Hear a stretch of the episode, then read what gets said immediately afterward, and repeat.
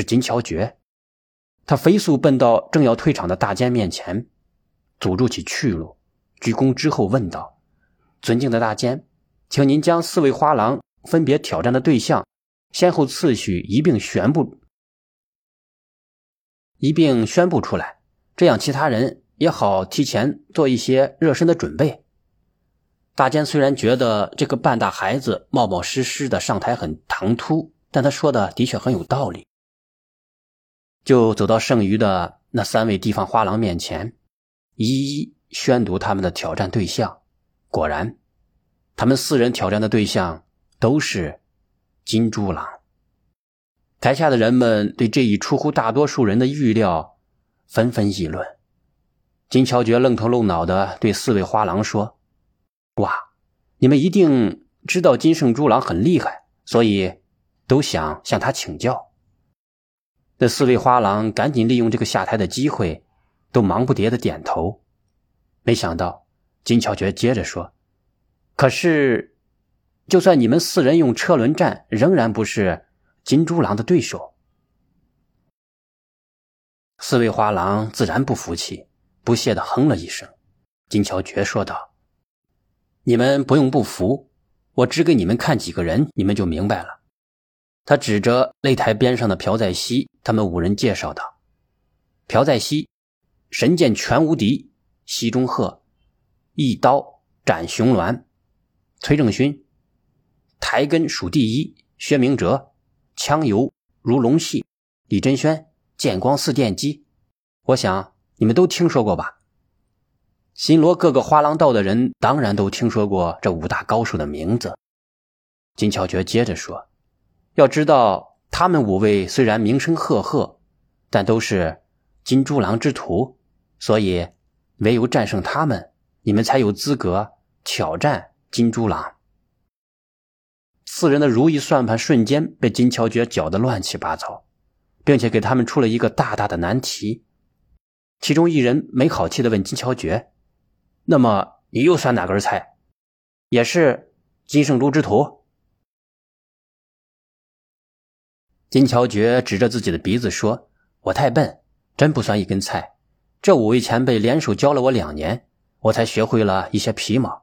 所以你们得先让我试一试，看看你们有没有让五大高手出手的资本。”这种挑衅的话语从稚气未脱的金乔觉口中说出。很是有些滑稽，台下的人们担心他实力不济，一片静默。唯有一位不知深浅的姑娘尖声尖气的为他叫好。金乔觉顺着声音看去，那是一个十四五岁的女孩。两人四目相对，展颜一笑：“少年不知愁滋味，阵前悠唱蝶恋花。”那四人被气得七窍生烟。摩拳擦掌，心里狠狠的发狠，要好好的收拾一下这个不知天高地厚的毛头小子。第一位挑战者拎出一杆长枪，说道：“我听说薛明哲枪法了得，你既然教过你，你一定精通了薛家枪，请。”说着，他不等金乔觉有任何的表示，从兵器架上抽出一杆大枪抛了过去。金乔觉接枪的同时，主动站到了下位，先向对手深深的鞠躬，然后默然持枪肃立。长枪在手的金乔觉像是换了一个人，有一种凛然不可侵犯的气概。对方很是恼羞成怒，所以上来就是杀招，连连向金乔觉发动猛攻。这毕竟是金乔觉第一次正式与高手过招，心里难免紧张，再加上他心地善良。害怕伤害对方，总是有些缩手缩脚，因而一交手就处在了被动的守卫。俗话说：“当局者迷，旁观者清。”实战经验丰富的朴在熙一眼就看了出来，金乔觉的枪术武功都在那人之上，他心中暗暗吃了一惊。这金乔觉何时练就了如此高超的身手？进而他敏锐地发现了金乔觉落于下风的原因。心慈手软，他重重的咳嗽了一声，提醒道：“进攻是最好的防守。”金乔觉豁然醒悟，只有自己占据主动，牢牢的控制局面，才能在不伤害对手的情况下取胜。于是他抖擞精神，开始放手进攻。三五个回合之后，他已经用更高明的枪术控制住了对方。说着，他虚晃一枪，将对方的长枪引向外室，而自己的枪尖直指其胸膛。地方花郎都是各地优秀青年中的佼佼者，能在成百上千名狼徒中脱颖而出，自然身手不凡。这位花郎从自己的长枪被拨开，就知道大事不好，急急后退。然而他退得快，金乔觉追得更急，明晃晃的枪尖始终与他的胸口保持着三寸的距离，在外人看来，像是金乔觉始终没有刺中他，而他自己心里明白，这是人家故意给自己留面子。他毕竟是修养深厚、品德高尚的花郎，见此情景，就主动的收枪认输了。此时。本来暗暗为金乔觉捏着一把汗的朴在熙、西中鹤、崔正勋、薛明哲、李振轩五人都忘情的叫起好来。不过他们也暗自吃惊，这小子深藏不露，居然练成了这般身手。他们也暗自思量：金乔觉若把这看家的本领拿出来，自己是不是他的对手？第二位挑战者的兵器是一把大刀，枪。为百兵之祖，刀则是百兵之王。在所谓十八般兵器之中，唯有长枪与大刀在实战中脱颖而出，成为冷兵器时代的主要武器，统治了战场上千年。这位画廊的刀法与西中鹤的颇为相似，都是前辈们从残酷的实战中总结出来的精华，大开大合，威猛刚烈。刀劈山峰崩，横扫长河断。他没有花式的招数，动作也不潇洒，而是直截了当，单刀劈入。能以简洁的方式置敌人于死地，就是最好的刀法。幸好金乔觉是从西中鹤的重重刀锋之中活过来的，见惯了这种惊心动魄的威势，也知道对付这种实战性极强的刀法，唯有。比他更快。金乔觉所使用的刀法糅合了剑术的轻灵，因而更灵活、更快捷，每每能够后发先至，制敌于未动之前。交战不久，就逼得对手手忙脚乱，只好认输。三年一届的花郎试炼，反而成了各位地方花郎向中央花郎道的一位无名小卒挑战。不过。此时已经成了骑虎之势，尽管万分尴尬，第三位地方花郎也只好硬着头皮出战。他捧着一只古香古色的香樟木匣来到擂台中央，对金乔觉说：“金狼家武功高强，在下十分佩服。不过在下所使用的这柄剑是古代的神兵，请您小心了。”说着，他恭恭敬敬地对着木匣。鞠了个躬，才郑重其事地揭开了匣盖。木匣盖子刚刚打开，那只神秘的兵器尚未露面，早已有一道寒光迸射而来。等到古剑离匣，轻轻晃动，其光芒变幻的五彩缤纷，耀眼炫目，令人不敢重视。那花郎右手潇洒的一挥长剑，在空中弯了一个漂亮的剑花。向全场的观众致意。不知是他内力非凡，还是这柄古剑神奇。当剑光在空中划过的时候，剑身发出一种罕见的呼啸之声。他宛如游龙隐于沧海之中，仿佛丹凤鸣于九霄之上。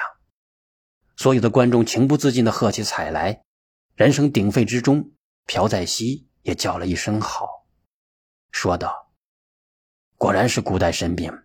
听说古代高句丽王室重金请中原铸剑名家，用了整整三年时间，将一块罕见的云铁打造成了一把吹毛立断、削铁如泥的利剑，名曰“天外飞鸿”。莫非那花郎点点头道：“在西郎家果然见多识广，这的确是天外飞鸿。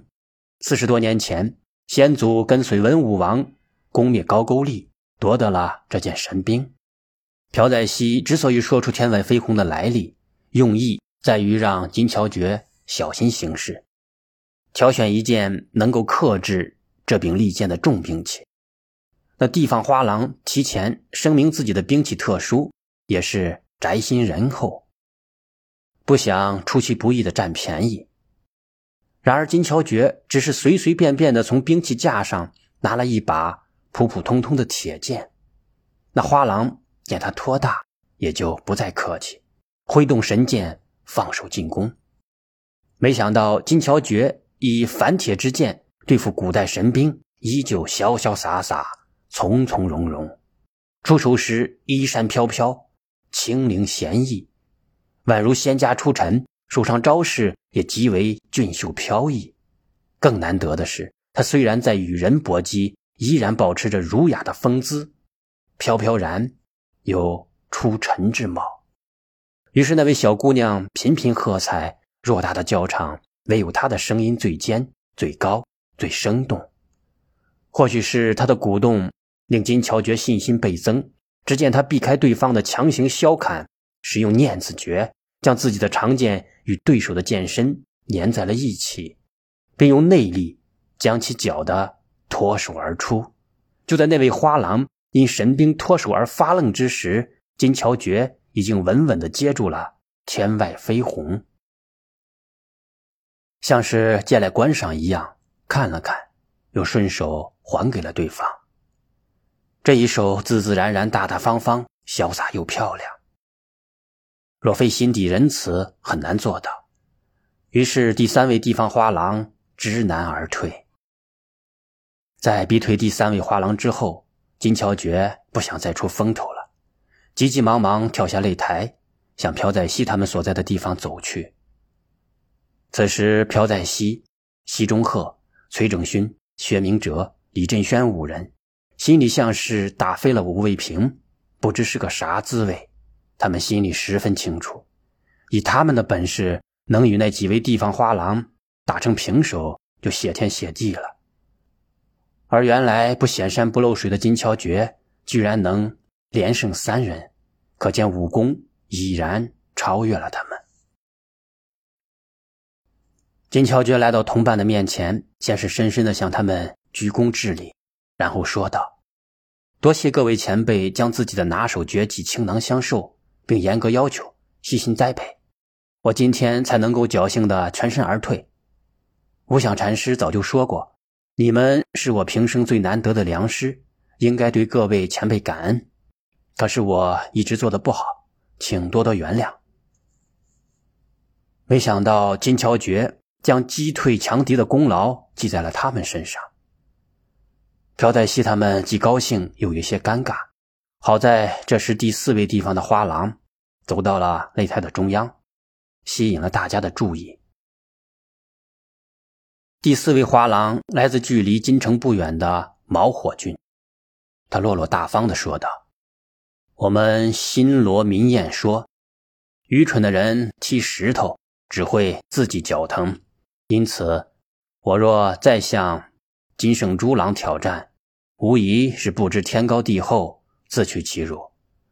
我很羡慕金乔觉小兄弟，能编名于金圣珠之徒，可谓三生有幸。